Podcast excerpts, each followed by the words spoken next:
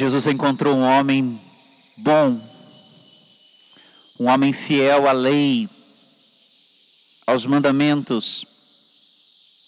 Às vezes ele se encontra com pessoas que estão na sarjeta, pessoas que estão no pecado, como aquela mulher adúltera. Mas às vezes ele se encontra com Nicodemos, um homem fiel à lei. Hoje se encontra com um homem bom, com um homem legal, que vive a média, que vive aquilo que se espera. Talvez seja como nós, não é isso? Espero que a gente possa dizer assim: olha, eu venho na missa, eu comungo, eu rezo, eu leio a Bíblia, eu sou um bom pai de família, sou boa mãe, sou bom filho, trabalho, ganho meu dinheiro, sou honesto. Tá bom, né? Não estou vivendo bem? Já posso ir para o céu. Oh Jesus, já cumpri minha obrigação. Mas Jesus olha para este jovem que vive como nós, de maneira honesta, de maneira justa e religiosa, que cumpre o dever, que cumpre todas as obrigações. Falta uma coisa. Por que Jesus faz isso? Primeiro, o cristianismo é sempre uma provocação para crescer. Por isso a palavra, diz a segunda leitura, a carta aos Hebreus, é uma espada que atravessa, que cutuca que corta. A gente precisa ser tocado, atravessado, machucado por ela, sangrado, instigado, provocado para ir mais. Há um, uma tentação grande, fique na média.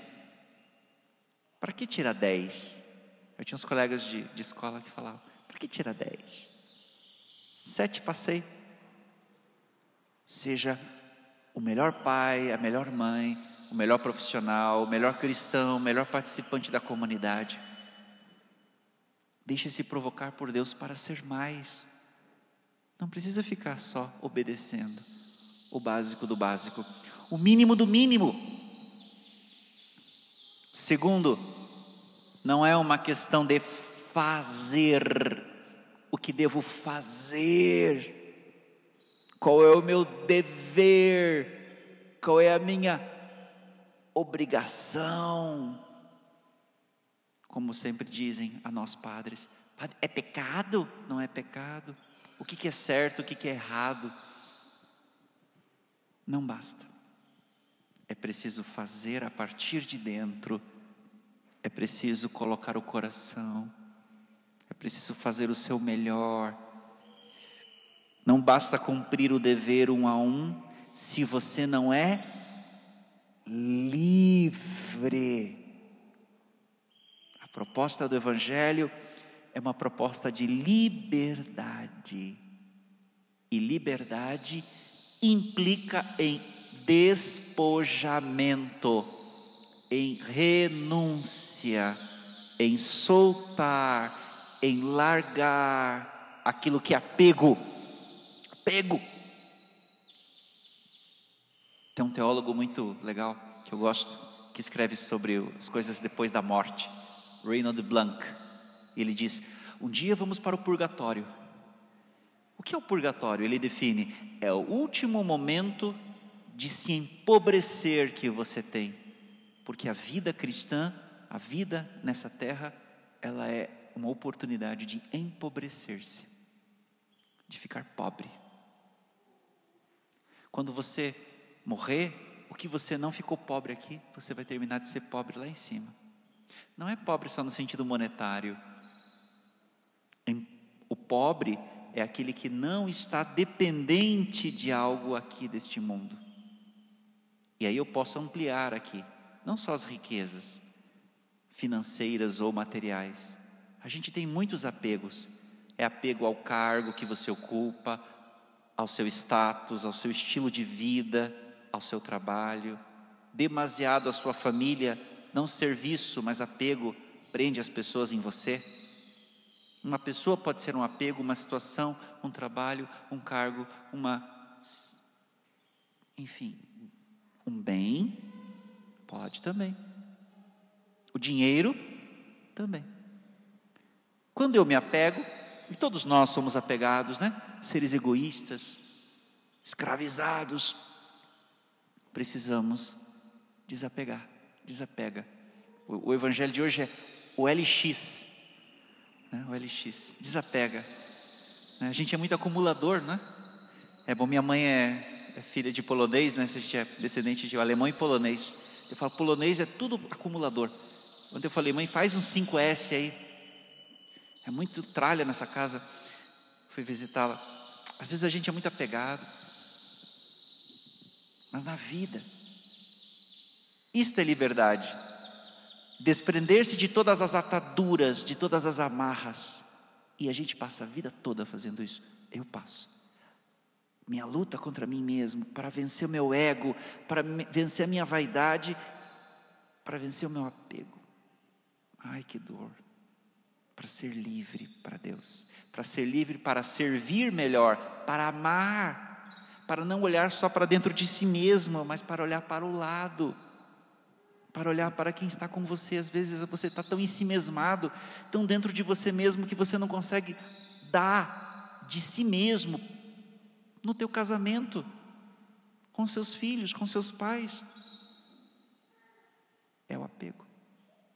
Mas aí vem um último, eu quero explicar bem essa parte.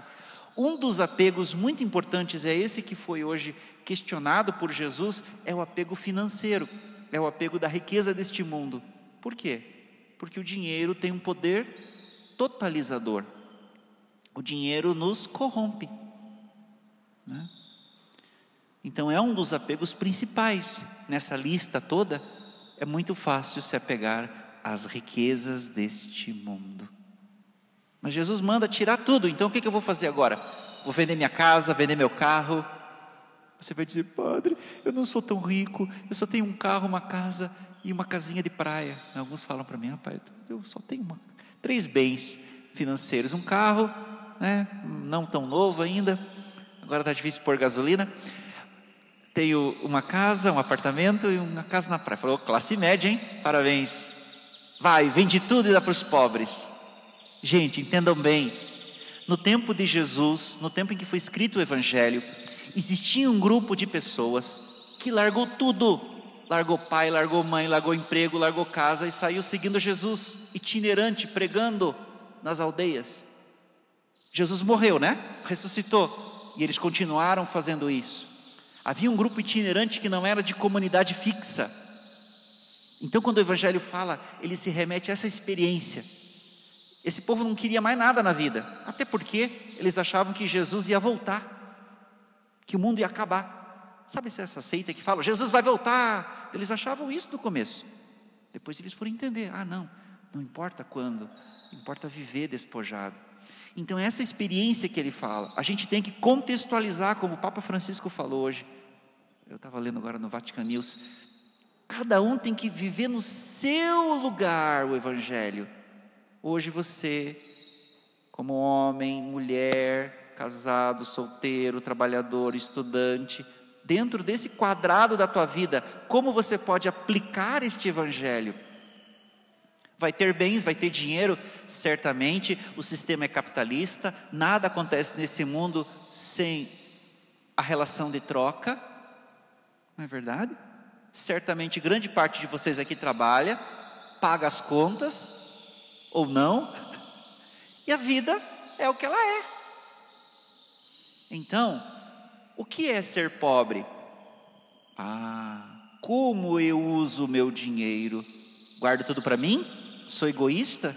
Fiz dele uma falsa segurança, como aquele homem que juntou um tesouro, sabe o outro evangelho? Lucas conta uma parábola, né? Em que o homem foi colocando tudo, tudo, tudo, tudo, tudo, tudo num grande celeiro. Ah, agora eu posso usufruir da vida. E morreu. Lembra desse, dessa parábola? Falsa segurança. Achou que o dinheiro ia salvar a vida dele. Passou a vida acumulando, não repartiu seu dinheiro com ninguém. Então, primeiro, que o teu dinheiro gere caridade, gere partilha.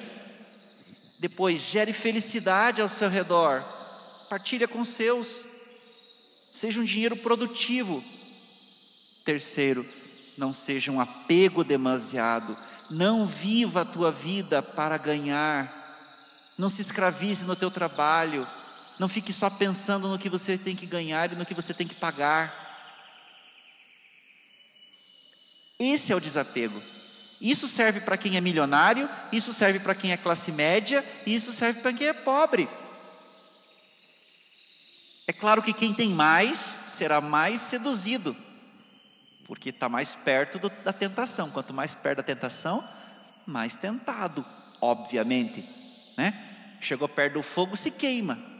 Quem tem menos terá mais facilidade, mas não está isento. Existem pobres avarentos, existem ricos despojados. É mais difícil, mas existe. Então, o Evangelho é essa proposta de despojar-se, de despojar-se, de não se apegar, de não prender o coração. Mas não, ponto, para amar, para servir, para olhar para o lado, para, para não olhar só para si. Nunca o despojamento é para você se sentir melhor, mas é para servir, para seguir. Por isso, Senhor, nós deixamos tudo e te seguimos. Vão ganhar a recompensa. Deus multiplica a nossa vida quando a gente é capaz de abrir a mão e renunciar. Não só o dinheiro, a riqueza, os bens, mas tudo em nossa vida. Deus vai abençoando, Deus vai multiplicando, Deus vai sendo providente. Isso é cruz. Esse é o grande sacrifício que nós fazemos. Porque erroneamente, muita gente ensinou ao longo da história que o sacrifício é buscar o sofrimento, sofra, sofra, sofra, sofrência, né? Né, passar 20 séculos cantando as músicas sertanejas universitária. Há uns 10 anos atrás, que agora é só tô bebendo e tô pegando, mas há uns 10 anos atrás ela tô sofrendo, tô sofrendo, ela se foi, mas eu tô agora aqui bebendo, agora dá uma, uma inovada. Então, sofrência, cristianismo de sofrência, sofrimento para pagar o pecado, sofrimento para pagar a culpa. Eu digo com toda autoridade, porque eu estudo teologia, esse, essa religião é uma religião do diabo, uma religião desgraçada, que te, só traz culpa. Não é essa renúncia que Deus quer, a busca da dor. Deus não é sádico, Deus não quer pessoas masoquistas, Deus quer que pessoas que se despojem, e isso é dolorido despojar-se de si mesmo, despojar-se de suas honras, do seu poder, do seu ego, dos seus apegos, dos seus bens, para amar, para servir, para estar à disposição do reino, do irmão, da irmã, da vida, é muito exigente. Essa é a proposta. Por isso é uma espada que corta o coração, é uma espada que corta o coração, é uma espada de dois gumes que atravessa a gente ao meio Olha só, tenho que renunciar, não gosto de renunciar. Eu não gosto, eu também não gosto. As minhas mordomias, a minha vida é tão boa. Ah, não gosto. Está vendo? Essa é a proposta do discipulado. Do discipulado. Mas eu vou concluir de uma maneira mais bonita. Antes de toda essa história, Jesus olhou para ele e diz assim: que Jesus olhou para ele com amor, no versículo 21 do capítulo 10 de Marcos. Marcos 10, 21. Jesus gostou daquele menino, menino bom, olhou com amor. Veja, gente, o que nos move nessa vida não é o dever, a obrigação, é o amor. Quando a gente se sente amado, a gente vive. Tudo começa com um olhar de amor. Que hoje a gente possa fazer essa experiência nessa missa, hein? Que bonita. Deixar-se olhar com amor, experimentar esse olhar amoroso de Deus. E Ele vai sim nos converter. Vai nos converter. Vamos sair dessa missa mais despojados, mais santos, mais felizes, mais amorosos, mais livres. Vamos? Amém. Amém.